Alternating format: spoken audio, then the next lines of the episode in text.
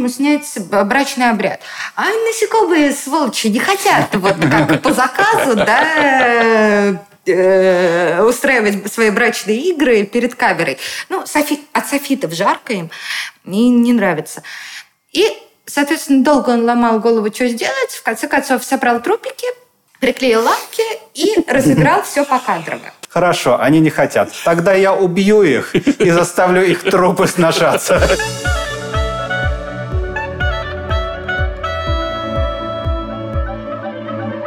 Привет и добро пожаловать э, в авторскую комнату. Это подкаст от сценаристов для сценаристов, а так любимым всеми нами сценарном мастерстве. Меня зовут Александр Белов. Меня Александр Вялых. И сегодня у нас в гостях Мария Терещенко, руководитель девелопмента группы компании «Рики». Добрый день. Группа компании «Рики». Что это такое, Мария? Если кто-то вдруг компания, не знает. компания, которая занимается мультипликацией, одна из самых больших и самых известных российских анимационных студий, которая прославилась в первую очередь смешариками, то есть была в сущности родоначальником нашей индустриальной мультипликации. Вот сейчас в пакете компании есть также проект «Фиксики», проект Тима и Тома, и вот э, один из новых проектов Бода Борода, который э, до недавнего времени показывался только на Иви, а вот а недавно, собственно, стартовал в Ютубе, и теперь можно будет видеть в открытую эпизоды. Ну, малышарики, разумеется, угу. еще несколько сериалов, которые э, там что-то еще в России не вышло, вышло, например, за рубежом, но, в общем, целый пакет проектов. Очень круто. За малышариков, кстати, вам отдельное спасибо. Именно за малышариков, потому что моя дочка росла на них. Вот она прям два года вы лучшие друзья были. Обязательно передам коллегам. Это, к сожалению, не моя заслуга, но уверена, коллегам будет приятно. Да, мы тоже все... Она вернулась почему-то к малышарикам в 4. Mm-hmm. То есть она не смотрела, ну, наверное, вообще мало смотрела мультиков именно там в 2-3 года, но в 4 начала наверстывать. Вот есть еще какой-то мультик про бумажки, я не очень в курсе вот где там бумажные персонажи. Но вот она отсматривает. Видимо, все равно нужно отсмотреть всю детскую анимацию, даже если ты уже в 4 начинаешь. Подожди, а она в 2 там не смотрела «Малышариков» нет, полтора? Нет, я подумал, прикольно, если была это ностальгия, знаешь, такая в 4 надо подумать, что я смотрела, когда была молода. А чем занимается руководитель девелопмента группы компании «Рики»? Я занимаюсь э, поиском и разработкой новых проектов. Угу. Собственно, э, до этого я была креативным продюсером девелопмента, и, соответственно, какие-то из проектов, которые вот сейчас начинают выходить или будут выходить в ближайшее время, были созданы под э,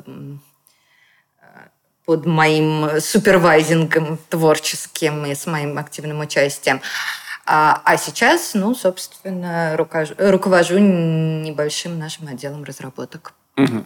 А сколько примерно уходит на производство? Ну, вот мы часто с Сашей говорим, что кино примерно два года там, два с половиной. Вот от идеи до экрана. Очень сложно сказать, потому что, э, смотрите, два года уходят, если у вас прям э, э все есть деньги в кармане на производство. Ну, например, mm-hmm. если вы при канале, а если э, есть просто проект, да, и ему нужно найти партнеров, инвесторов, э, то это может быть э, совершенно другой срок, я думаю, что и для кино тоже.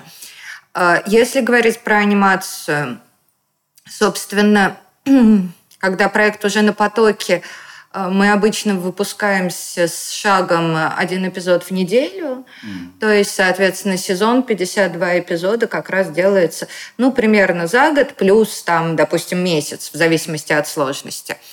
Вот, если говорить с момента идеи, пройти может, в принципе, сколько угодно времени, потому что чтобы... Анимация очень дорогая, анимация намного дороже кино, намного. И чтобы, соответственно, все карты, э, чтобы все, все сложилось, весь пазл собрался в смысле анимации, это может э, проходить довольно много времени. Но когда уже э, найдены все партнеры, понятна как бы схема дистрибуции вот этого конкретно контента проекта, и уже запустилось производство, то ну вот примерно так, да, эпизод в неделю или там три эпизода за месяц, как-то так вот э, производится с таким шагом. То есть, получается, прям а, потоковое производство. Нет э, выходных, э, нет отпусков на анимации. Ну, бывает, нет, ну, бывают э, отпуска, но обычно все-таки, когда они наступают, когда кончились деньги или кончился сезон, ну, в общем, обычно они безрадостные отпуска.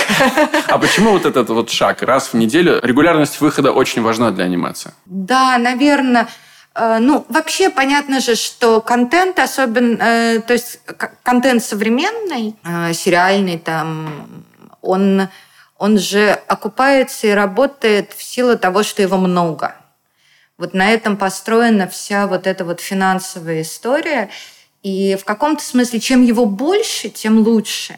Особенно это касается детей, которые куда более э, консервативные, им намного дольше не надоедает. То есть, грубо говоря, если вы взрослый человек, то э, довольно часто случается, что вот вы начали смотреть сериал, он вам нравится – Два сезона вы посмотрели, а потом, ну, что-то уже наскучило. С детьми все-таки так редко бывает, и дети очень часто пересматривают любимые эпизоды там по Сколько 250 угодно. раз. И, в общем, э, если ребенок любит смешариков, например, то он посмотрит их все. Обычно. Естественно, нет никаких универсальных правил, но обычно, да, то есть вот он будет смотреть это с утра до ночи, и ему может там два года не надоедать, то есть не надоест, пока он не исчерпает все в этом контенте, а, потому что у ребенка совершенно другое восприятие, для него куда меньше очевидных вещей, он каждый раз что-то находит для себя новое, с одной стороны, а с другой стороны, ему нравится смотреть привычное, ему нравится, для него это как-то вот ассоциируется со стабильностью, с какой-то э, понятностью мира. Так что э, да, в общем, мы по возможности стараемся делать э, большие проекты, большие сериалы mm-hmm. с большим количеством серий. Ну, и быстрее, чем раз в неделю э, уже это сложно, чисто, мне кажется, даже не то чтобы производственно, скорее психологически, потому что все равно кто-то должен это все смотреть, как-то переваривать, как-то осознавать, да, что там происходит, смотреть, чтобы во всем этом была целостность. Вот, ну, вот такой шаг считается угу. как бы... Ну, и это хорошо, особенно вот, наверное, закрепилась такая история, когда э, пошли ютубы, да, и э, это хорошая схема выхода на ютуб, да, то есть когда раз в неделю появляется эпизод, в, в, и все об этом знают, и сейчас то же самое на платформах, ну, как то же самое во взрослом сериале. Вот вы каждый вторник смотрите скорую помощь доктора Хауса, там еще что. А пишется, вот мне сейчас стало интересно, то есть выходит раз в неделю в э, кино, мы сели, написали в сериалах, написали весь сезон, одобрили весь сезон и пошли в съемки. Здесь каждую неделю нужно писать новую серию? По-разному, но обычно мы не пишем весь сезон, потому что у нас э, вертикальные проекты чаще. И в этом смысле нам не обязательно знать, чем дело закончилось. Mm-hmm. Mm-hmm. То есть у нас серии друг от друга независимые, мы можем их показывать в любой последовательности. То есть мы можем прикинуть план сезона, да, синапсический, синаптический, и э, в общих чертах представлять, какого плана там эпизоды будут. Но дописываем, ну, не то чтобы каждую неделю, но вот у нас есть там какие-то дедлайны по сценариям, чтобы они успевали э, производиться. Но тоже по-разному, потому что, конечно, бывают, допустим, и э, сейчас уже появились э, сериалы с горизонтальной линией. Вот, например, сериал «Феринки» — это вот э, сериал другой компании, где я была сценаристом Агама Фильм. Там мы писали ну, тоже, конечно, не то, чтобы весь сезон написали и пошли в производство, к сожалению, потому что лучше бы так было. Но не было такой возможности, все складывалось иначе, и там очень много на лету решалось, но, тем не менее, э, сезон... дописали мы его года полтора назад уже, а серии по нему сейчас еще продолжают производиться, mm. и вот только сезон да выйдет там, не знаю, осенью, наверное, последние эпизоды будут. Вот там есть горизонтальная составляющая, и там, конечно, важно было э, видеть горизонт. Горизонт, да. Я бы представил, мне было бы интересно посмотреть смешариков э, с сильной горизонтальной линией. Копатыч узнает, что он неизлечимо болен и начинает выращивать голубую репу. Ну, а как строится работа? Два вопроса в одном. Как строится работа со сценаристами, которые у вас уже есть на проектах, которые у вас действующие? И как строится работа со сценаристами при девелопменте проектов новых? Ну, при действующих, мне кажется, ну хорошо, может быть, это и необычно.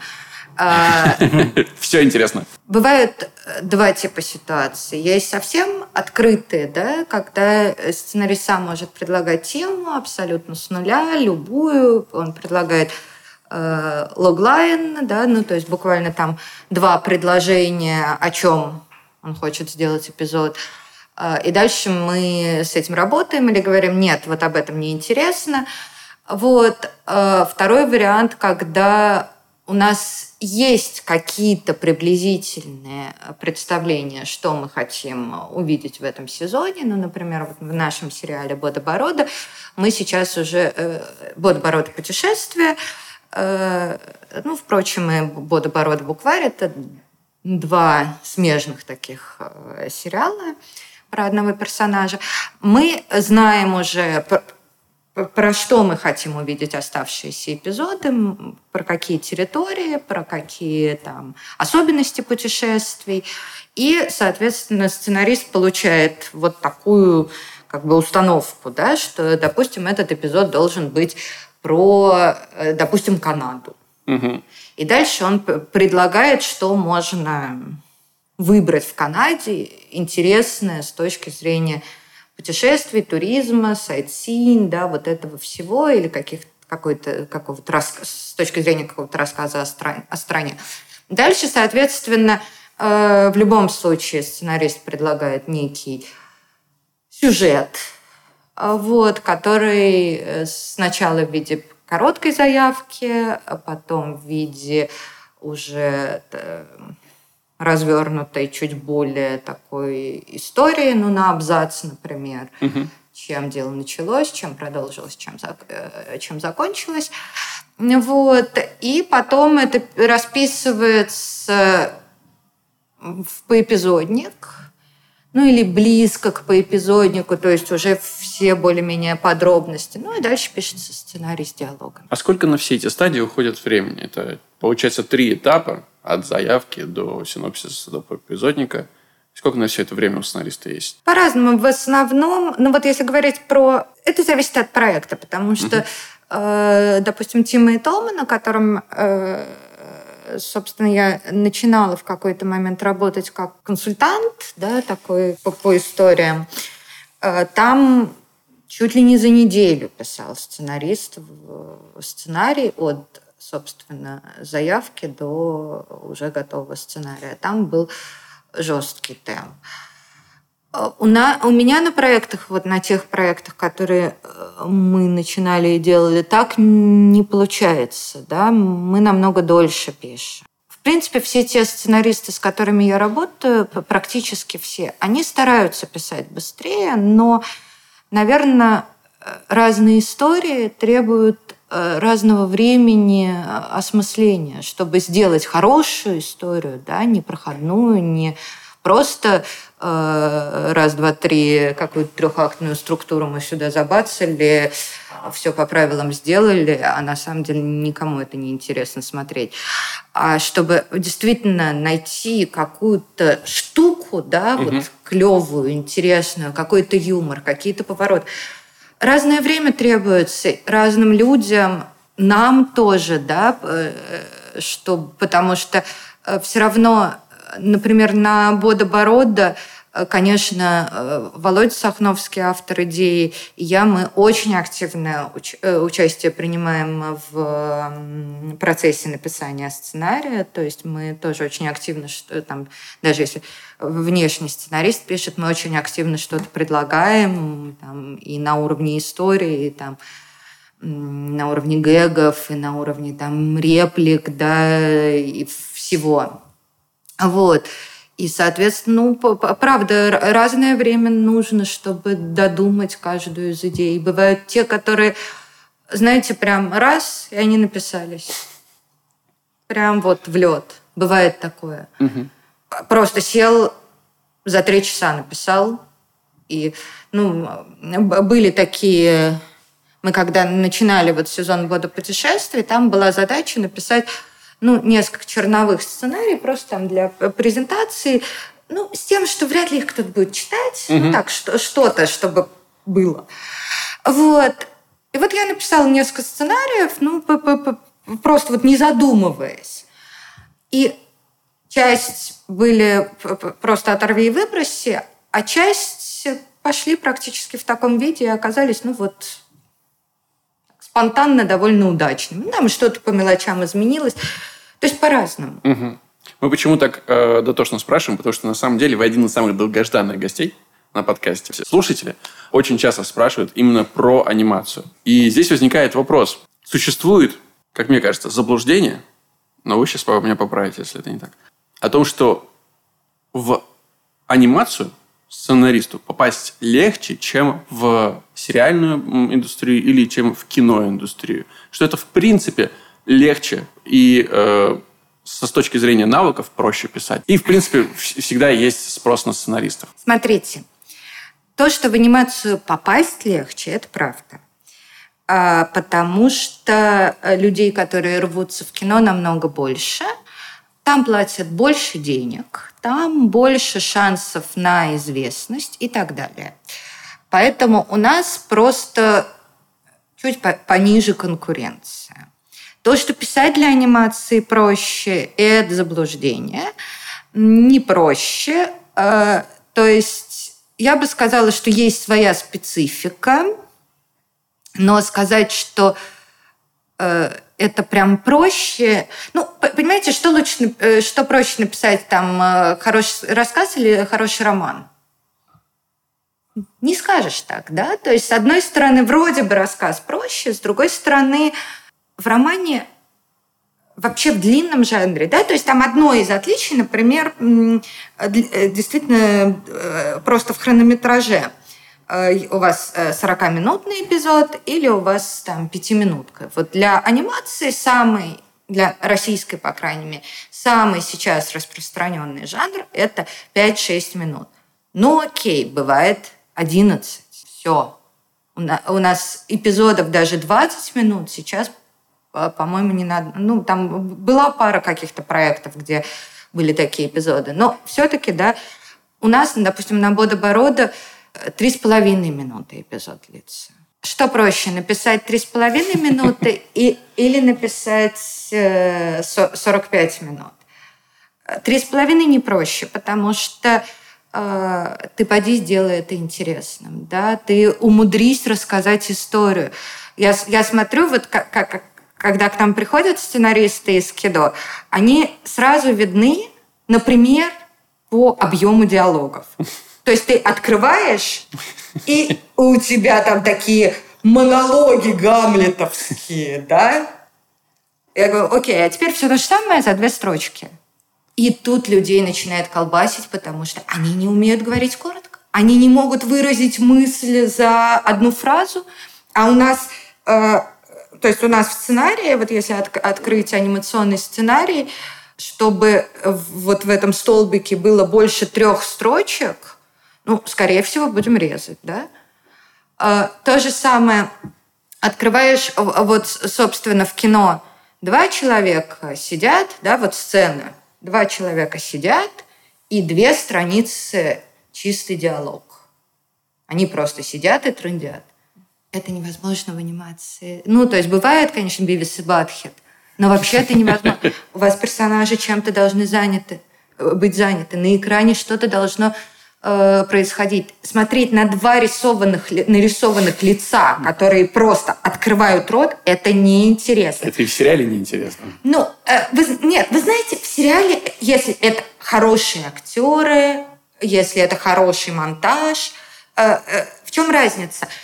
когда у вас есть живой актер, угу. то есть, в принципе, если он талантливый, если он клевый, на, не, на его лицо за счет там вот микровыражений, за счет как бы глаз, за счет чего-то интересно смотреть. А вы подите в двухмерном персонаже с э, выразительностью смайлика, сделайте что-нибудь, чтобы на это было интересно смотреть две минуты ребенку. Ну, то есть есть своя специфика. И на самом деле, э, при том, что довольно много людей пытаются Э, приходить в анимацию, писать для анимации. Э, очень мало э, у кого это получается, и по большому счету, вот так сказать, что в анимации много состоявшихся сценаристов я не могу. При этом, знаете, еще в чем штука? Когда люди приходят в анимацию, меня это поражает. Это удивительная вещь. Они почему-то э, считают, что если когда-то они в детстве э, посмотрели пару мультиков, они сейчас вот возьмут и все напишут. 90% э, людей, которые приходят в анимацию и хотят писать для анимации, они вообще не знают, что такое современная мультипликация. Они не видели вообще ничего. И я там на пороге периодически спрашиваю людей, ну хорошо, вот ты хочешь там начать вот в этой профессии, а что ты любишь из современной мультипликации? Ну, так как мы рики. Ну, смешариков. Окей, еще. Дальше слышен скрип такой. Маша и медведь. Окей, еще, пожалуйста, 10 назовите. И тут нас наступает коллапс, потому что выясняется, что человек больше ничего не видит. Не видит. И я говорю, а как, как вы собираетесь? Почему вы, зачем вы вообще сюда пришли, если вы это не любите, не знаете, не смотрите? Вот. И это очень большая проблема, потому что люди приходят и начинают писать э, что-то типа вот э, мультипликация 70-х, зайчики-ежики, да, там, ой, ну давайте пойдем там туда-то, туда-то. Но это все уже вообще как бы ну, прошлый век во всех смыслах. Вот, так что нет. А, а все-таки, понимаете, сериалы, все равно люди смотрят, взрослые люди смотрят взрослые сериалы. Хотя, когда они приходят в кино, они хоть как-то сориентированы вот в этом угу. пространстве, да. Вот, так что есть своя специфика, есть свои особенности, как и во всем. Какие еще? Я просто слышал пару э, каких-то правил, никогда ничего не писал, но мне когда-то говорили, вот если ты пойдешь в мультики, то первое, что а, нельзя персонажей, то есть очень сложно добавлять новых персонажей. А, проще переместить тех, кто есть. Э, объекты проще менять, чем в сериалах. В сериале ты должен в реальный объект прийти, ты его должен найти, оплатить. И, короче говоря, а, проще эпизодник у тебя войдет дешевый, mm-hmm. чем а в, а в мультиках ты должен держать очень малое количество персонажей. Почему, мне кажется, и в «Симпсонах» весь город, он конкретный, он никогда не меняется, и всех они тащат из серии в серии. А вот с местами попроще. Ну, это и правда, и нет. А, потому что, ну, здесь есть э, два аспекта. Вообще, почему так в «Симпсонах», э, я думаю, что там совершенно другие по, по, по другим причинам. То есть, ну, во-первых, сериал, понятно, что вам, э, ну, как, должен быть все равно некий набор персонажей. Да? В этом смысл сериала. Если у вас просто кто угодно, когда угодно, где угодно, да, то это не сериал, а это цикл, ну, альманах, еще что-то. Вот, и я думаю, что в «Симпсонах» конкретно вот эта причина. А, есть другая штука, она касается больше 3D, что каждый персонаж все равно сделать его стоит денег. Ну, соответственно, в 2D тоже стоит денег, но чуть э, поменьше. Э, и сделать его э, недешево. Локации, впрочем, тоже сделать недешево. Все сделать недешево, поэтому лучше, когда у вас три персонажа в одной локации. И лучше, если она космос. Потому что ее хорошо рисовать. Ну, без планет такое просто звездное небо. И пустыня. Пустыня тоже отлично. Вот, пожалуйста, давайте без воды, без огня, без... Ну, то есть там очень много этих ограничений.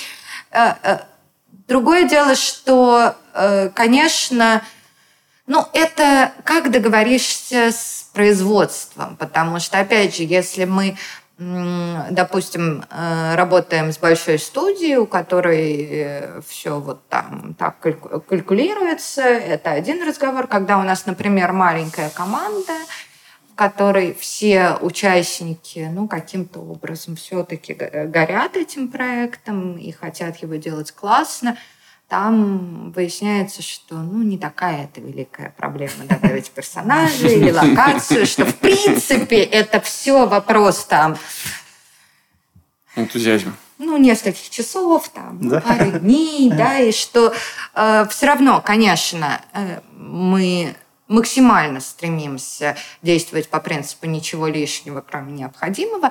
Но э, мне кажется, что это принцип, он э, не только про трудозатраты коллектива, да, но и про, в принципе, да, искусство. Про да, рассказ который... истории. Если тебе эта сцена истории, не нужна, да, то... про если тебе этот персонаж не нужен и так далее. То есть э, мы все равно стараемся, э, разумеется, на всех проектах максимально лаконично э, рассказывать историю самым как бы ее оптимальным образом. Другое дело, что, конечно, когда там делаешь... Вот сейчас мы эм, уже когда начали разрабатывать какие-то проекты для взрослых особенно, э, или там в полных метрах это есть, э, есть просто зрелищные вещи, да, когда ты делаешь толпу для, просто для того, чтобы это было эффектно. И если как только мы выходим уже в школьную аудиторию дальше, там, конечно, э,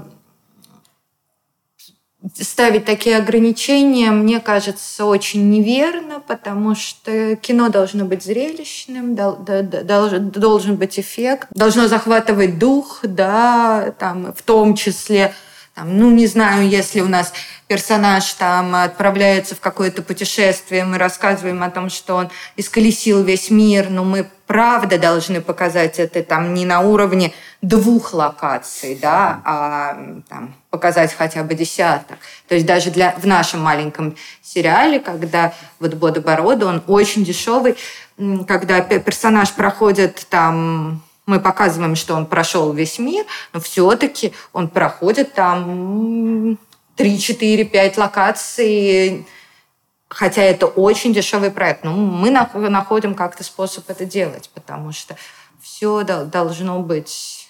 Есть вещи, на которых нельзя экономить в то же время. Раз уж прозвучало сакральное слово Симпсона, и второе э, понятие взрослая анимация. Э, давайте поговорим про недавно прошедший конкурс взрослой анимации, давайте. который Рики Лаб. Рики Лаб. Угу, это да как бы отделение группы компании Рики?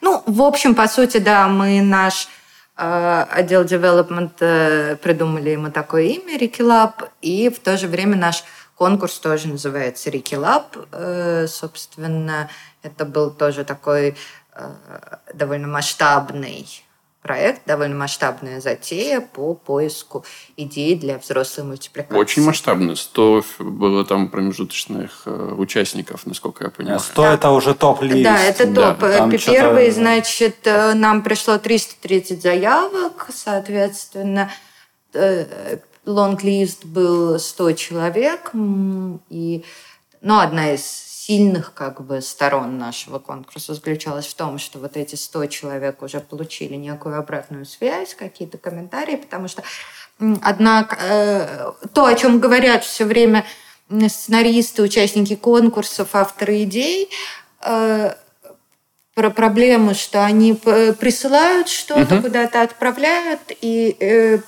крикнула в ответ тишина, да, то есть они вообще не понимают, Хорошо, они сделали плохо, нет никакой обратной связи. Мы, конечно, стараемся э, вообще максимально давать обратную связь. Это конкретно на мне не всегда получается делать это оперативно. Нам приходит довольно много заявок, проектов все время. Не всегда получается делать это оперативно, но по мере сил стараемся давать обратную связь. Вот в данном случае 100 э, людей, вошедших э, в лонг-лист, ее получили. Ну, это уникальный случай. 100 100 от, обратных от, связей. 100, да, это, это просто... просто титанический труд, мне кажется. А, на, на э, конкурсе Рики, э, который был, когда я только пришла, Он был детский, это было пять лет назад, собственно. Э, и вот, собственно, моя работа в Риге началась тоже с проведения конкурса mm-hmm. идей. Там было у нас 280 э, заявок. При этом э, мы в условиях конкурса прописали, что люди могут прислать, ну, как бы что угодно, да, вот хоть одну строчку. И э, я что-то им напишу в ответ. И, соответственно, это было 280 заявок, на которые я что-то написала в ответ. Люди присылали там что-то уже по результатам моих комментариев. Я дальше писала. То есть э, бывает хуже. Вот. Но тут, э, да, тут немножечко посложнее, поскольку сами проекты сложнее. Все-таки с детскими их проще осознать, прочитать, откомментировать, там все как-то очевиднее. А со взрослой мультипликацией, во-первых, в России нет такого опыта. Во-вторых, даже в мире он очень пока такой, это все в развитии. И если в детской мультипликации мы довольно хорошо знаем уже и понимаем, что работает, как работает, почему работает, то э, Понятно, ты никогда не можешь дать это окончательно, но тем не менее довольно хороший... Э, Уровень экспертизы. Да. А во взрослой мультипликации на самом деле очень сложно что-то знать. Потому что э, даже вот если мы посмотрим на международный рынок, каждый год появляется что-то новое, что еще вчера оказалось совершенно невозможным. Ну, не знаю, вот появилось полуночное Евангелие. Come on, 10 лет назад такого проекта в принципе не могло. Этого не могло быть. Если бы 10 лет назад прислали такую заявку, э, ну, просто, ребята, у вас что с головой вообще? Вы Мне кажется, да и сейчас она выглядит просто... Мне просто взорвало мозг, когда я это посмотрел. Абсолютно. И, и я думаю, что, конечно, она возможна только потому, что ребята перед этим сделали время приключений, да, и есть определенное доверие, да. Но куча вот сейчас выходит проектов разных. Сейчас э, взрослая анимация – это территория э, такого международного эксперимента очень мощного. Выходит все равно довольно много проектов, которые вчера казались бы э, невозможными. Но сейчас там после успеха Рика и Морти или появился Primal. Опять же, это очень странный проект с точки зрения рынка. Опять же, наверное, он стал возможен только потому, что это Тартаковский, вот, который, у которого такая фильмография за плечами, там, и «Самурай Джек», да, и «Монстр на каникулах», и там, «Лаборатория Декстера», в общем, куча успешных проектов. Опять же, очевидно, есть доверие его таланту и тому, что что бы он ни сделал, все равно какое-то количество людей это посмотрит. И проект, э, я не знаю, насколько широк его успех, я не видела каких-то там конкретных цифр. Я знаю, что он очень зашел определенные как бы категории э, мальчиков, ну, он такой мужской. То есть вот это вот происходит как э, каждый год какие-то новые, необычные, странные вещи, и поэтому совершенно другое нужно внимание, когда читаешь вот эти взрослые проекты, когда вникаешь, там и более сложные истории, более сложные системы персонажей, и все. Так что да, э, я это все к тому, что действительно дать обратную связь по 100 проектам, это было, правда, очень большим трудом. Возникает вопрос. Вы делали этот э, конкурс вместе с Яндекс, э, вместе с Кинопоиск HD. Угу. Площадка, э, одна из э, передовых в России, которая ну, один из главных их кейсов э, мультипликационных – это показ на, на территории России Рика и Морти. И, в принципе, большинство их проектов – это все равно проекты именно уровня стриминга, где необходима провокация, где необходимо что-то, что в привычном э, там, телевизионном смотрении ты не сможешь увидеть. Почему группа компаний, которая делает э, детский контент, детские э, мультипликационные сериалы – вдруг заходят на территорию взрослой анимации? Что вас заставило? Ну, во-первых, во-первых, мы, конечно, не считаем, что взрослая анимация это только исключительно провокация. Во-вторых, наши детские сериалы, особенно если мы посмотрим на смешариков, они как бы не такие уж детские вообще, строго говоря. И, собственно, за что э, любят многие смешариков, именно за то, что под видом как бы очень простого детского контента скрываются очень непростые, в общем, и довольно взрослые истории.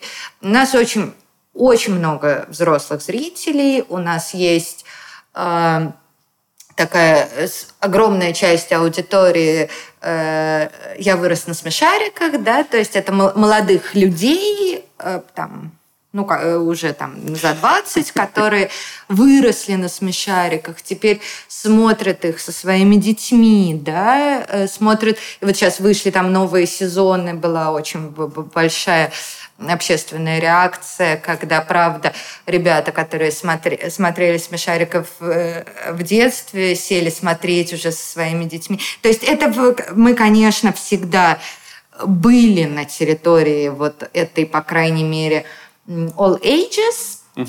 Вот, э, с одной стороны. С другой стороны, наверное, мы не против Рика и Морти. Мы любим Рика и Морти.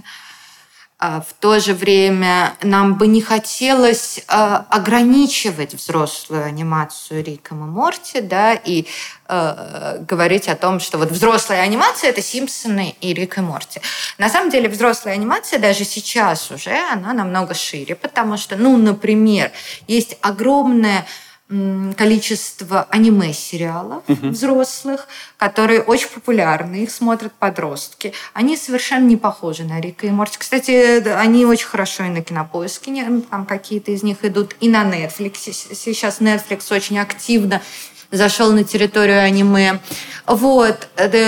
Очень сейчас развивается э, именно не комедийный и не наркотический, да, то есть вот то, о чем вы говорите, Рик и Морти, там ну, тоже полуночное Евангелие, даже там Тука и Берти, это все немножечко такие, такие наркотические вещи. В каком смысле? Ну, да, тем... что-то... Не, ну Midnight Gospel понятно, это немножко такой поток сознания, да, и где-то он ну, вдохновлен. Ну, да, Рик, Рик и Морти, это, это же, конечно, тоже, э, ну, во-первых, э, Э, то есть это просто другие наркотики, я не очень в них э, разбираюсь, но там, там же абсолютно такая фантазия из э, наркотических трипов, да, вот эти вот миры, которые показываются.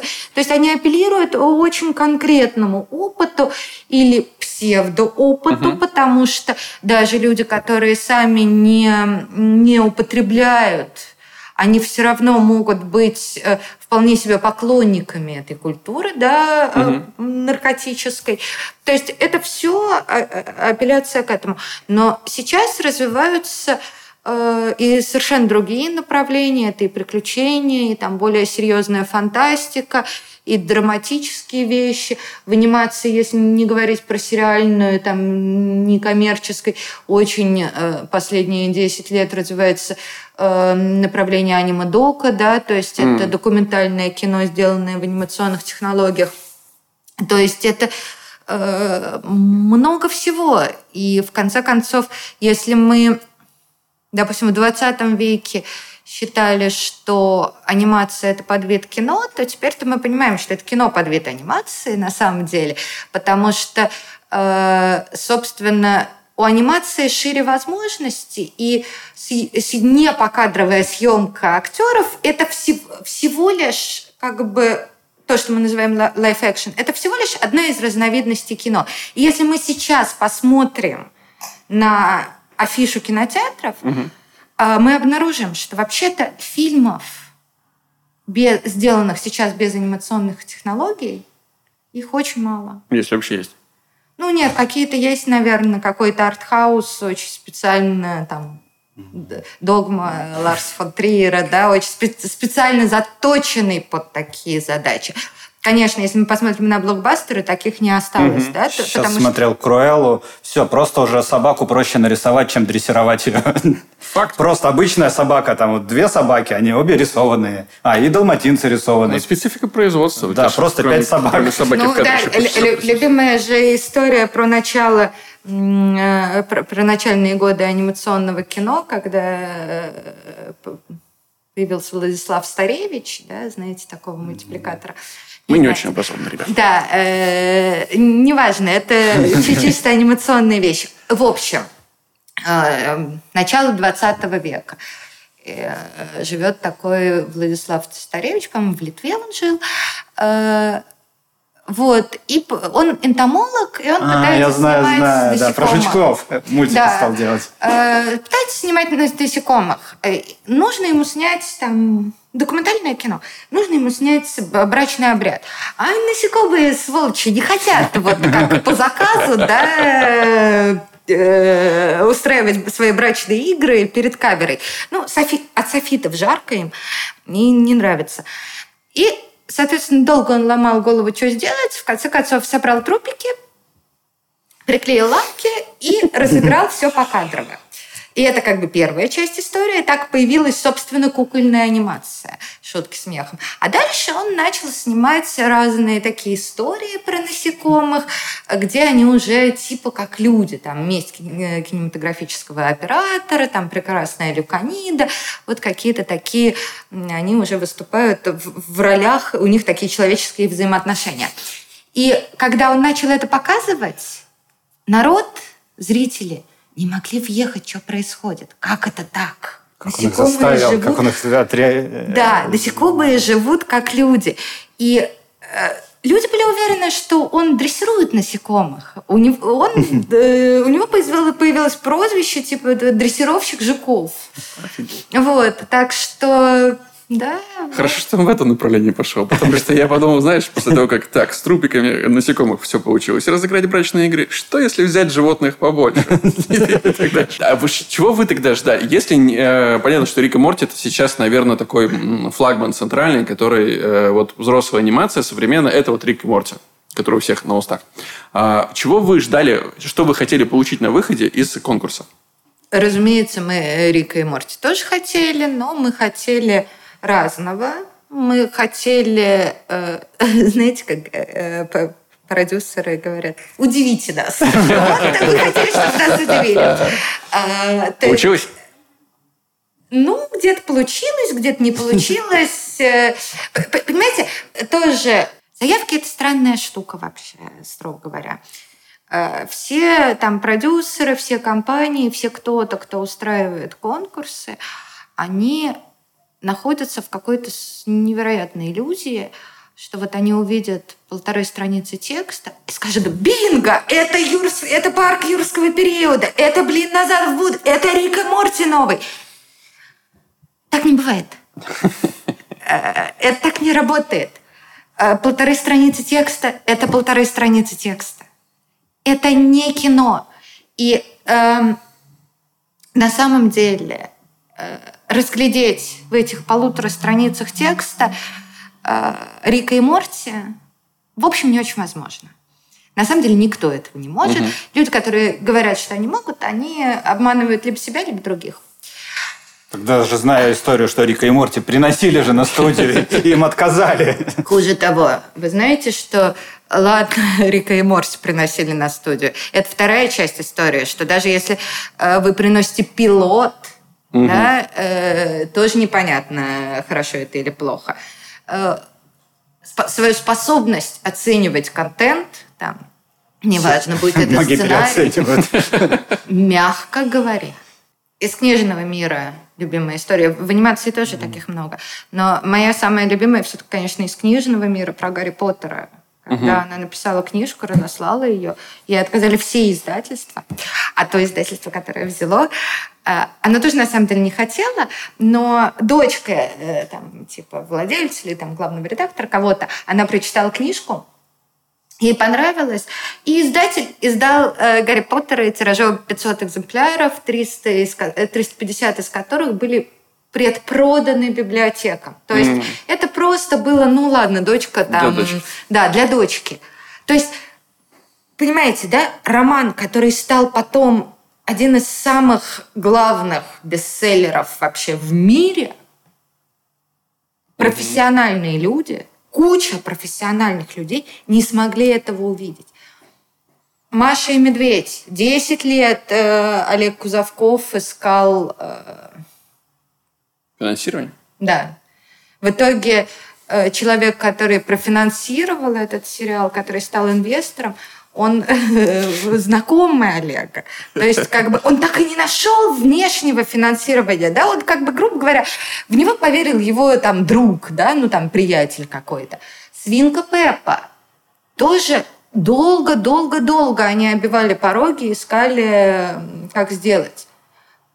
Люди очень переоценивают свою способность э, оценивать оценивать контент, Здраво. видеть контент, да, э, и э, давайте честно скажем, людей, которые способны даже на уровне пилота сказать, да, это будет бомба, это будет успех, вообще-то их на самом деле не существует. И э, ой, там крутые всякие профессиональные западные продюсеры с большим опытом, которым уже не страшно показаться э, там, некомпетентными, они вполне э, честно и спокойно говорят об этом в своих каких-то приватных диалогах, что ну вот на 60% я уверен в контенте. Угу. Соответственно, когда мы говорим о больших компаниях, о больших студиях, о, там, не знаю, телеканалах. Посмотрите, сколько на каждом телеканале выходит сериалов.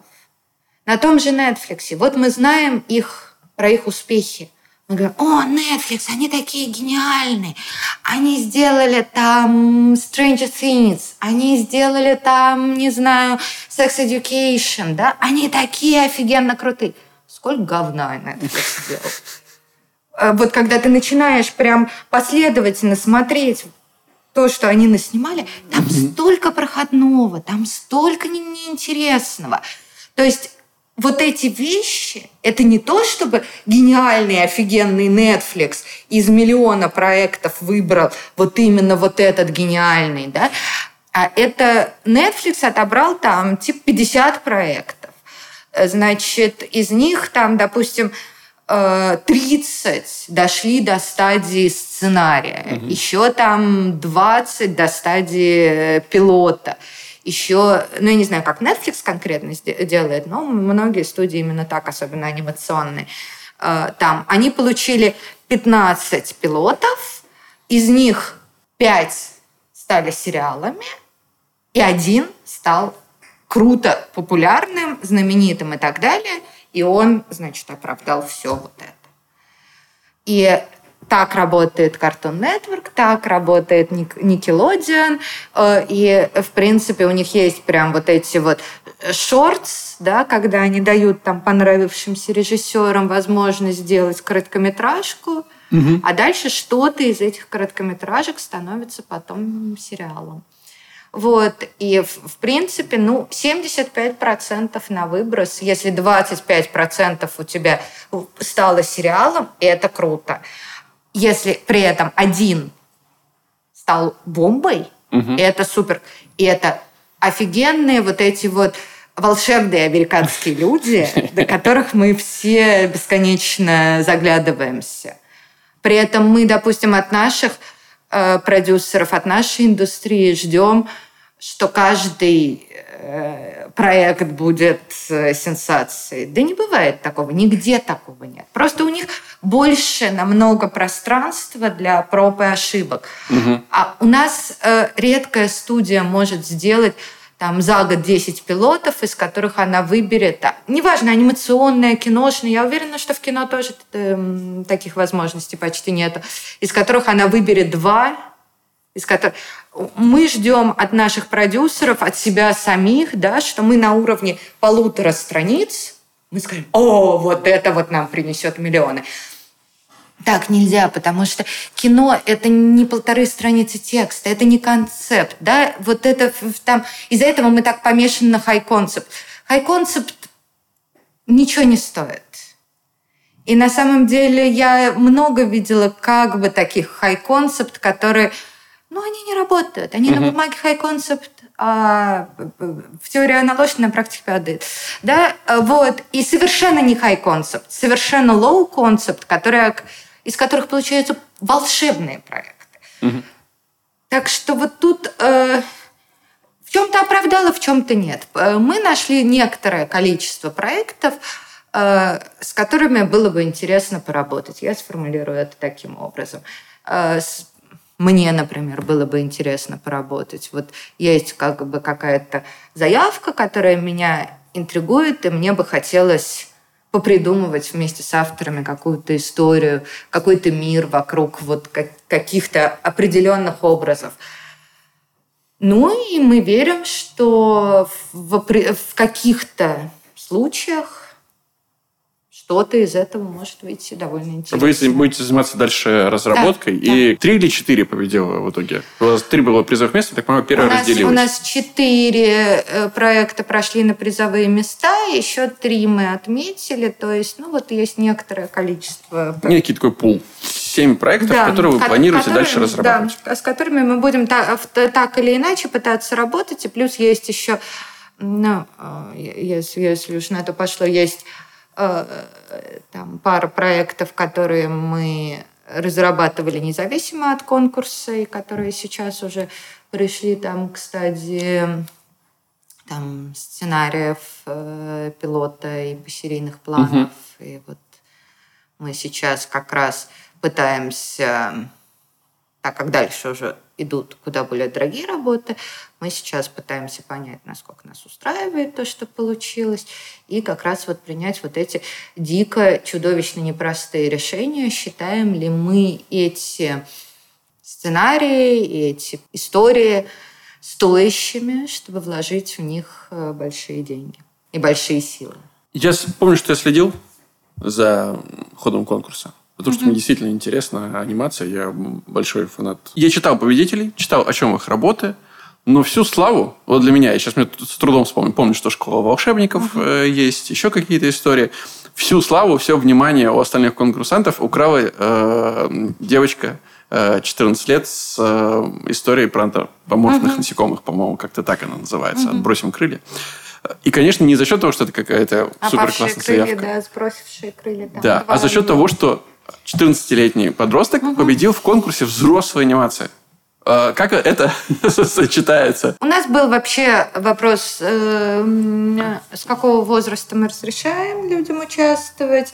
Ну, потому что мы ищем контент, в том числе 16+, но с другой стороны, мы, так как, э, как я уже сказала, мы не ищем конкретно Рика и Морти, угу. где э, или там что-то такое, где секс, жесть, ругательство, наркотики. Мы ищем просто темы, истории, которые интересны подросткам и взрослым.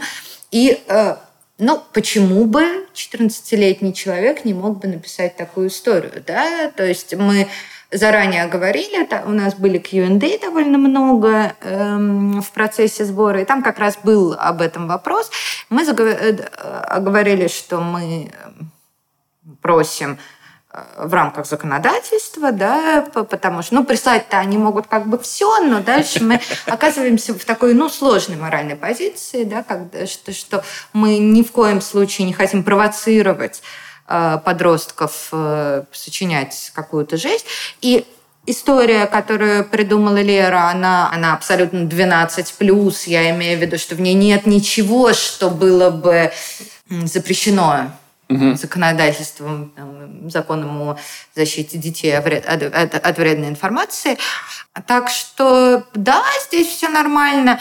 То, что украла всю славу, ну, я не знаю, мне кажется, что действительно очень как-то все были под впечатлением от этого. Честно говоря, кроме меня, я, я даже не поняла такой прям эмоциональной реакции, потому что меня в каком-то смысле чуть э, больше э, поразило, что э, девочка, она совсем там не столичная, ничего, она мы пишем, что Владимир, на самом деле она даже не из Владимира, она из какой-то, я сейчас не вспомню, но из какой-то буквально деревни.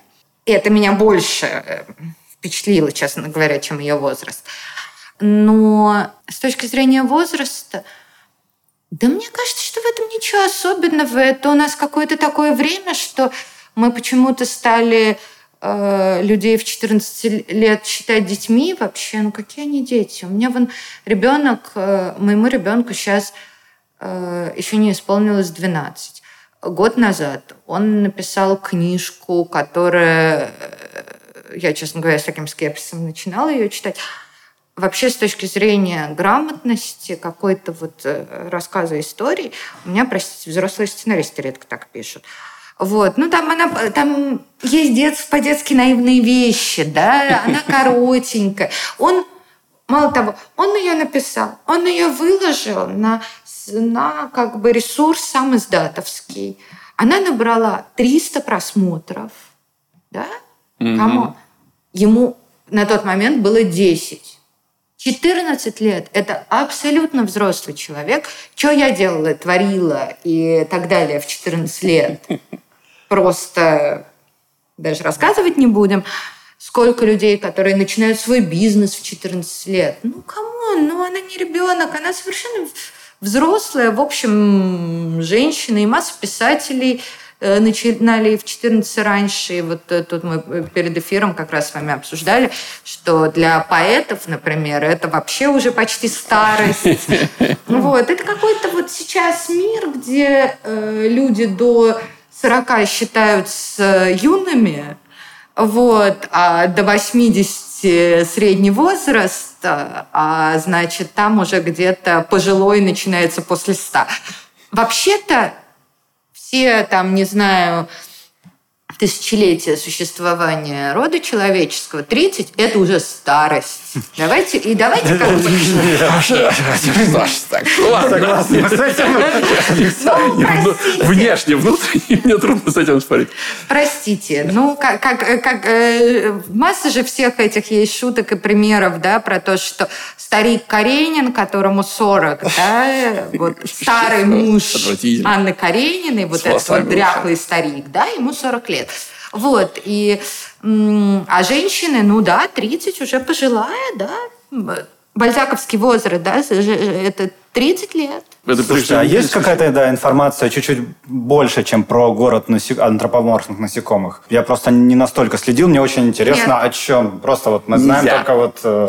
Ну как? Ну мы же начинаем разрабатывать проект, что мы будем э, всем рассказывать. Все под НДА. Да. Я общался просто с участниками конкурса. Все, все подписали все эти документы, все ничего не могут да, рассказывать. Да, да, У нас, у нас очень все, строго. Все да, очень сильно. Да, да, да, да. Ну, классно, что вот такой голос прозвучал благодаря вашему конкурсу. Я а он прозвучит, вот что, он э, в разработке сейчас, да? И он Посмотрим. подходит...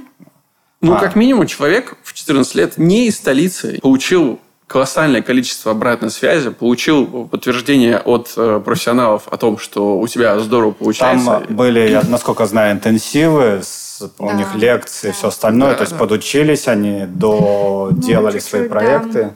Это Нет, у нас, у нас очень интересные э, ребята, у нас интересный проект граффити. Он э, моих замечательных коллег нежно любимых э, Маша Конева и Олега Козырева. Маша режиссер, чудесный режиссер анимации у нее есть. Ну, она работает э, там на оранжевой корове, вот, но у нее есть авторский э, короткий метр, который был в лонглисте Оскара «Вдоль и поперек» mm. про зебр. И самое смешное в, этой, в, в этом коротком метре, он такой, он почти чуть-чуть похож на абстрактную анимацию, такой беспредметную, там что-то полосочки мелькают, и народ не очень понимает обычно, что там происходит. Вот, им очень часто ставят в детскую программу, потому что это про зебр, да, и там э, полосочки и все дела. А вообще фильм про секс, если что. Это всегда ужасно смешно, когда то есть там э, они мелькают по определенным причинам, эти полосочки. Вот. Э, я, я сама на это повелась первый раз. То есть там не сразу соображаешь, что происходит, но тем не менее. Чудесный, чудесный фильм. Очень всем рекомендую. Олег Козырев – это ее соратник по проекту, сценарист, который э, начинал свою деятельность как сценарист еще э, с Александром Татарским, то есть это вот как бы пилотовская школа, которая очень важна вообще для нашей анимации, вот эта школа татарского. В общем, очень интересные ребята, очень любопытный мир, который они предложили, связанный э, с граффити, технологически, может быть, очень любопытный проект. Еще один проект э, «Моя смерть в меня влюбилась» — это проект Стаса Ифанова, который он очень давно ходит по рынку. Э, Стас очень давно как раз искал э, инвестора-продюсера да, для этого проекта. И он, в частности, этот проект был, э, он очень изменился, но тем не менее в как, э, назывался так же. Он был в первом вообще питчинге, который я устраивала, организовывала. Это был питчинг на Суздальском фестивале. лет уже 10 назад, наверное, ну, там, может, 8. Вот у Суздаля появилась Суздаль, Суздаль – это анимационный фестиваль российский. А, вот у Герасимова появилась идея сделать питчинг, и как, какая-то была немножечко она непонятная. Сейчас уже это союз мультфильмовские питчинги, а тогда вообще было непонятно, что это будет, но просто во всем мире такая модная штука, питчинг, все дела. Ну и у нас прошло несколько проектов, а вот в, в, в десятку, в том числе вот это вот «Моя смерть в меня влюбилась». И э, курьез заключается в том, что э, примерно тогда же мы познакомились с Ильей Поповым, который э, владелец, основатель Рики, я ему пыталась этот проект втюхать, потому что мне тогда уже ужасно понравился. Я говорю, смотри, смотри, какой проект. Говорит, нет, нет, нет, это все невозможно, это у нас не пойдет, взрослая анимация, горизонтальная линия, ну вообще нет. Я говорю, нет, ты не понимаешь, какой проект. Вот, и сейчас просто я чувствую, у меня прям гештальт, наконец-то мы его взяли, да, я, я уже пошла работать. Хорошо, они сидят. Что, если все это такая многоходовка? Да, ну, и тут эм, главная история, она видна уже прямо в названии, она, конечно, очень мне нравится. Вот, так что так что все может быть довольно интересно. Хорошо. Отсюда следующий вопрос. У российской анимации, у советской, ну, есть корни советской анимации. При этом у них есть Симпсоны, у них есть э, Гриффины, у них есть э, Время приключений, у них есть Gravity Falls. Ну, все понятно. У них, за, за, да, да, у них да. есть целые каналы. Целые да. каналы, которые производят только это. Мы можем ждать, э, вообще, чего мы можем ждать от, э, вот, от результатов этого конкурса? Можем дождаться наших Симпсонов? Ну, на, давайте на... начнем с того, что советская э, анимация была легендой только в Советском Союзе. Нарштейн – величайший режиссер, абсолютно никого лучше в мире нету. Но не то, чтобы его много где знали, то есть, ну, его знают, если так вот э, всерьез, его, конечно, знает фестивальная общественность, его, конечно, знают э, кинематографисты, те, кто конкретно интересуется синефилы. кино. Да, синефилы. Его знают э, в Японии. Все нашу анимацию любого, спросить э, любого гражданина любой примерно страны, кроме, может быть, Японии, вот скажи, что такое советская анимация. Что Хорошо, такое русская анимация. про Японию, потому что Чебурашка же тоже да, довольно... ну, скажут, окей, Маша и Медведь. Это про перспективу. Угу. А, никто ничего не знает про советскую анимацию, и великой ее считают только в Советском Союзе. Я не оспариваю этот факт, я просто говорю про... Э, реальность. Да, про реальность. Вот, даже когда мы разговариваем с кинематографистами из других стран, и это один из, любимых, из любимых вопросов к разным там, зарубежным режиссерам, в том числе американским, в том числе европейским, анимационным, а вот что вы, что вы знаете из э, российской мультипликации, что вы знаете из советской мультипликации? Ничего. Ну, то есть в лучшем случае, в самом лучшем случае, это Нарштейн, «Снежная королева», у которой был прокат э, международный худо-бедно. Если это японцы, Чебурашка и «Снежная королева», она конкретно в Японии была популярна – больше не называют ничего. Так что давайте не будем э, э, преувеличивать, что было хорошего в Советском Союзе. Почему в Советском Союзе так любили советские мультфильмы? Они хорошие, конечно, я ни, никак не спорю, но вообще-то э, у нас было э, 4, 5, 3, сколько, я не помню, сколько было каналов, и по ним показывали мультфильмы раз в неделю, и только советские. Ну, иногда чуть-чуть чешские польские. Что еще любить-то было? Ну, нужно было что-то любить детям.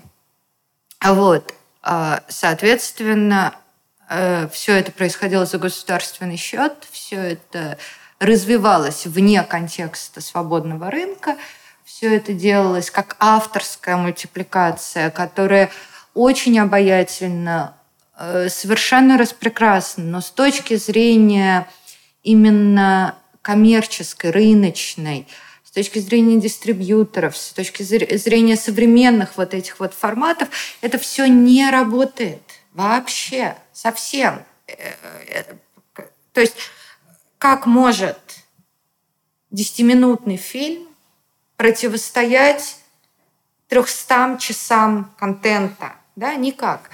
Мы уже говорили о том, что дети могут бесконечно пересматривать. Ну, сколько... Вот сейчас, ребенок, там, ну, какой-нибудь обычный ребенок, ну, он проводит э, перед э, телеком, ну, сколько, э, там, планшетом, чем-то, ну, проводит там несколько часов в день. Ну и что? Ну, он будет этого чебурашку 20-минутного несколько часов в день месяцами смотреть.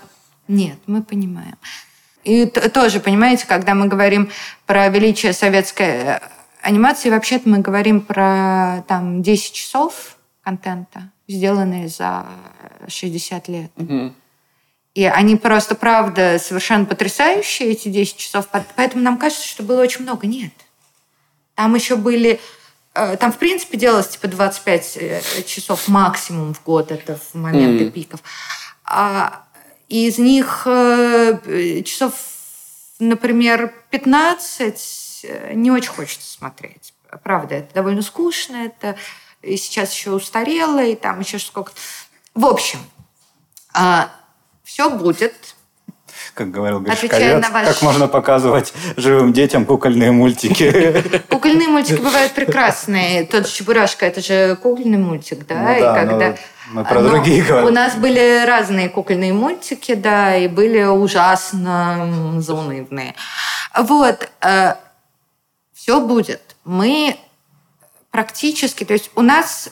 Как получилось? У нас есть культура, традиция, но она в ней задействована, как бы, грубо говоря, там, ну, допустим, 100 э, человек было. Ну, я там не точные цифры называю, ну, условно. А, и как эти 100 человек масштабировать угу. на индустрию, сравнимую с американской, это очень сложно. И э, мы понимаем, что за последние 18 лет – мы сделали огромный рывок. Огромный. Я пришла в анимацию изначально как журналист э, в 2004 году.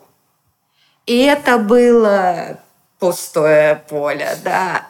Не было, ну, не, не то чтобы ничего не было, но в общем не было ничего. Э, был Суздальский фестиваль, на котором было несколько часов мультипликации, э, авторской, ужасно интересной, потрясающей, но ее было очень мало, она была очень не для всех. Вот. И вот как раз тогда, вот в этом самом 2003-2004 году, э, как раз начали, начало появляться то, что, из чего потом выросла сегодняшней индустрии. Это гора самоцветов, это смешарики и это богатыри. Три как бы... Кита. Кита. Вот. И там, соответственно, вскоре там Лунчик еще появился. Я родился. Вот. И, собственно, они появились. Совершенно еще было непонятно, что это успешные вещи то, что у нас можно сделать успешный сериал или там полный метр, никто совершенно в это не верил. А смешарики воспринимались как...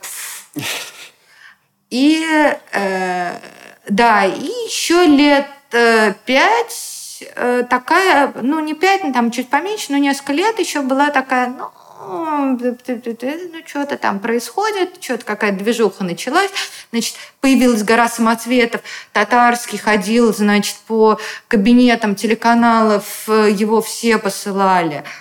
Э, никому не нужна была наша анимация. Эти смешариков, этих несчастных тоже туда-сюда. Ну, что там, ну, в общем, все. И где-то, значит, потом появились еще фиксики, потом Маша и Медведь. И где-то вдруг в 2010, например, году стало понятно, что, о, что-то у нас какие-то сериальчики, что-то где-то показываются, какие-то смешарики, какие-то, значит, получили эту госпремию. Вроде бы что-то дети их знают, смотрят, вроде бы где-то их крутятся. Все такие, блин, а у нас тут типа анимация возникла, индустрия какая-то что-то тут типа нарождается. И начали, значит, все суетиться. Э, но в тот момент, например, окей, ну, что-то мы научились делать. Телек по-прежнему, ну, так, как-то смотрит на это, но без особого интереса. Что-то мы научились делать. Вроде бы зритель как-то, ну да, чуть-чуть смотрит на это. Э, по-прежнему не заинтересованы государство, не заинтересованы каналы, нет никаких инвестиций, э, полный швах со школами, плохо э, идет это за рубеж. Вот. В десятом году, да? Mm. Просто чуть-чуть появилась контент. Но, а, ну уже там э, богатыри уже хорошо в кинотеатрах шли. И вот за 10 лет у нас «Маша и медведь» один из самых знаменитых проектов в мире, без дураков – то есть... Э... Я не знаю, сейчас, кстати, но в какой-то момент была история про рекорд на Ютубе, самый большой. Они все рекорды на Ютубе ставят. Это вообще один из самых узнаваемых в мире детских мультфильмов. Угу. У него по очень многим странам узнаваемость 99%. То есть это, это вообще это космос. Вот. А, у нас куча проектов, которые продаются за рубежом. Э, я приезжаю в... Ну, то есть, вот Маша и Медведь, там, э, я говорю, космос, потому что ты в любой стране уже видишь э, игрушки, там что-то еще. Тем не менее, например, наши смешарики, я регулярно в отелях ловлю их по телеку в разных mm-hmm. странах. То есть они идут тоже очень активно. Э, соответственно, у нас появились каналы, которые занимаются анимацией.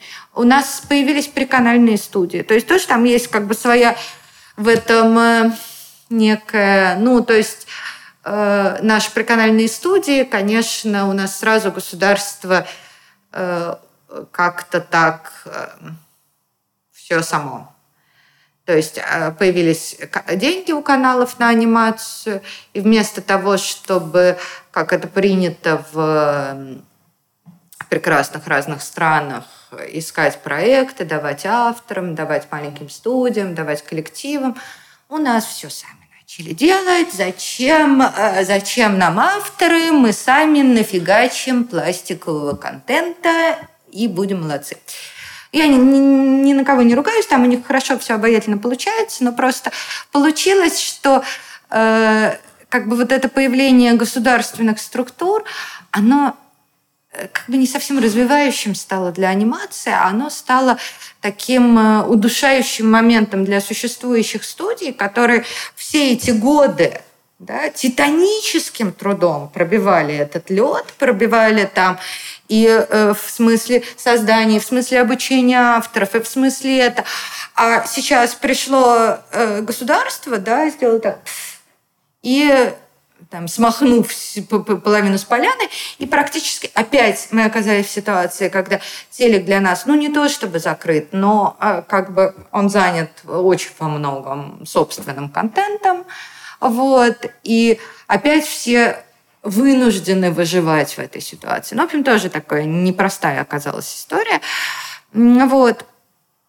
Но, тем не менее, все развивается. Но это не две минуты, да, потому что э, это э, в первую очередь тут, э, конечно, самое тяжелое это воронка в смысле кадров, да, потому угу. что у нас дико не хватает людей.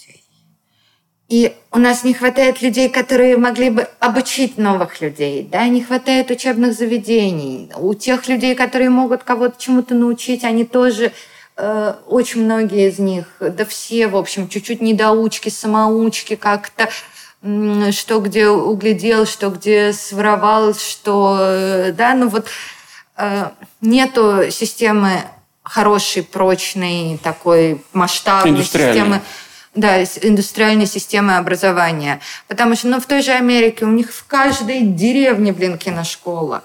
У нас всего э, три э, там на страну. И вы говорите там э, анимационный сценарист. У нас нет ровно ни одного места, где учат писать анимационные сценарии. Ну, ни кроме, одного. Ну, кроме вашей компании. Ну, я делала какой-то интенсив, но это же, ну, это такая, ну, это же смешно. Я провела там э, пять занятий, да, ну, come on. Ну, мы понимаем, что, э, что этому так не научишь. Но все будет. Все Нужна будет. практика. Все, все точно будет, просто нужно время. Да, открылись же, ну, закрылись каналы, открылись площадки.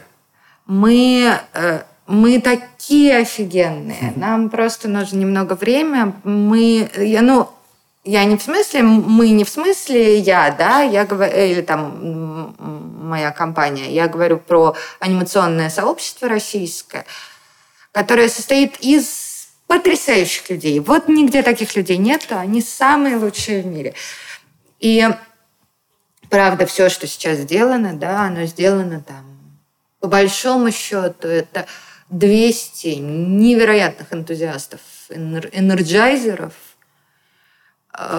плюс э, еще некоторое количество чуть... Это очень маленькое сообщество с фантастическими людьми, очень преданными делу, очень творческими. У нас очень хорошее сообщество. Я когда попадаю в другие или смотрю на них краем глаза, а, я понимаю, что это э, недружественная среда. Недружественная. И я, я очень часто так, о, нет, у нас так не делают, о, нет, у нас так не скажут. Там, не знаю, как э, там начинаются в Фейсбуке какие-нибудь там терки, кто-то что-то не то, и вот, значит, коллеги устраивают какое-то там публичное линчевание. Анимации я такого счастья. Ну, у вас, и, да, у вас и актеры поприятнее. Не будет такого, что Копатыч нажрался, дал, подрался с режиссером. Сломал нос хоккеисту. Нет, ну у нас тоже бывает, кто-то там и нажраться может, и кто-то может быть неправ, но я имею в виду, что э, и не то, что у нас конфликтов не бывает, естественно, бывает, но э, все-таки разница между, э, там, не знаю, э, тем, что мы с вами сейчас поспорили о чем-то, да, и даже, может быть, там кто-то кому-то двинул в морду, хотя такого не помню в анимации, но э, и тем, что мы устроили скандал на весь Facebook с привлечением СМИ, где- в котором я говорю, что вы козел, а вы говорите, нет, сама коза, да. Вот то, что происходит там в кинематографе, в литературе, или там кто-то написал, а вот Света там, сволочь последняя, там тралево.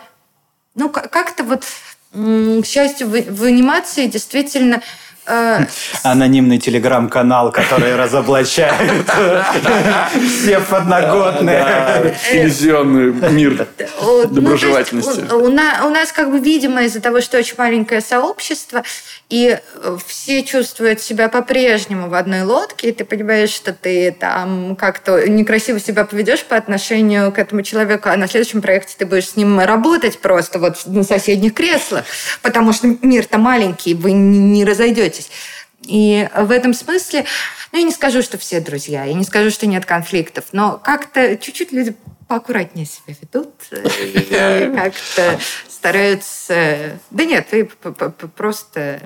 Все, Не знаю, брошу мы любим все, друг друга. ухожу в Да, вот, кстати, Да. отличный вопрос, мне кажется, который задают Да, себе да, сейчас да. наши слушатели. Как попасть в этот прекрасный мир, кроме конкурса? Конкурс следующий будет неизвестно когда.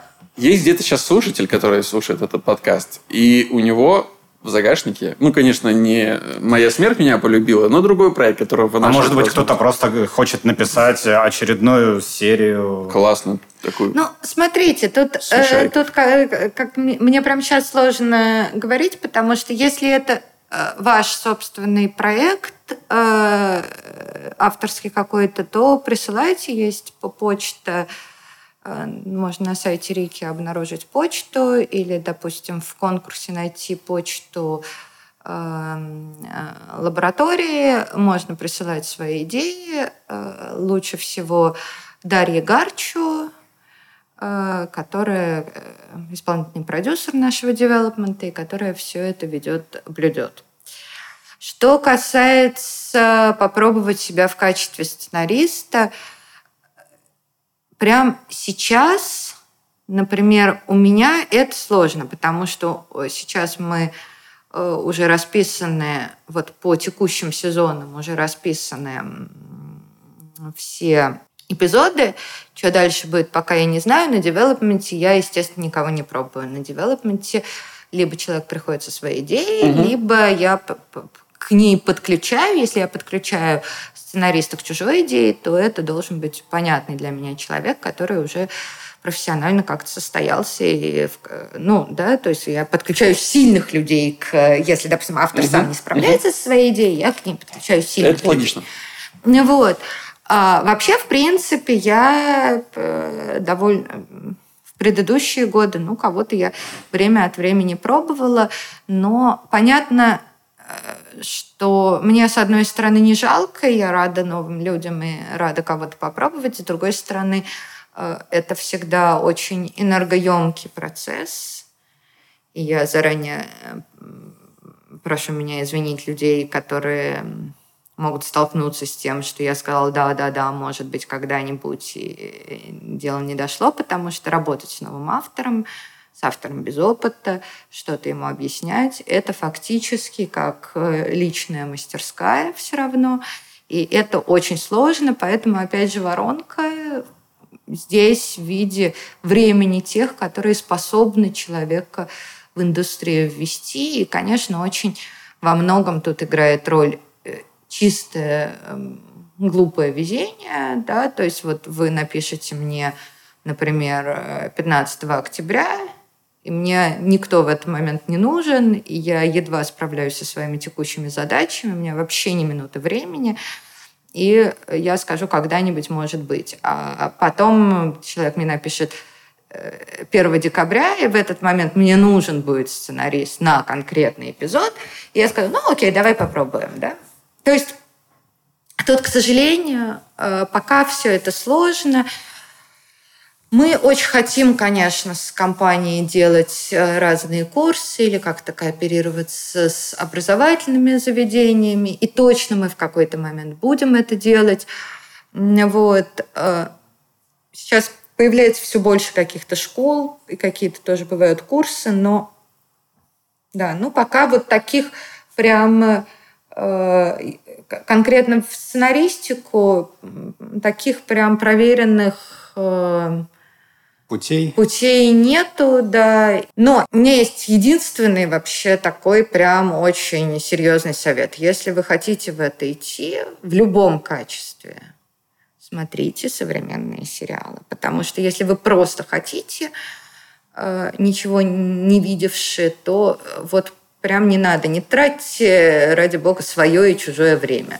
Потому что сто процентов, если вы ничего не видели, если вы не смотрите это много, вы не сможете хорошо написать. Вот это абсолютно точно. Это только что была наша финальная рубрика э, «Сценарный совет», которую, вы прям прочувствовали, что ее нужно в конце сделать. Мы обычно просто у гостей это спрашиваем. Вы сделали это сами. Спасибо вам большое за это. Радуюсь, что все будет.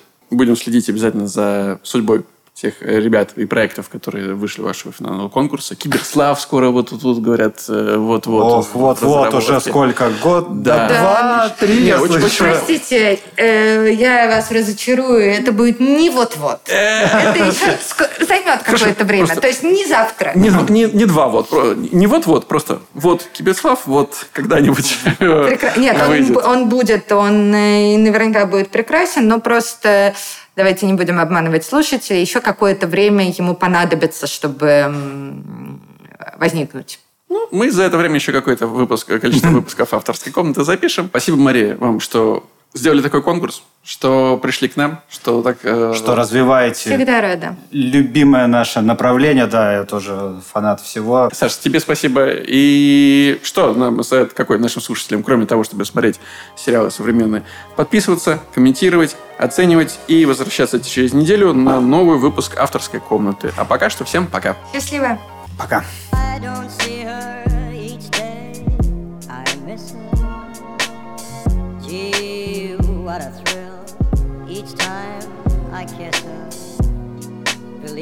I've got a case. On Nancy with a laughing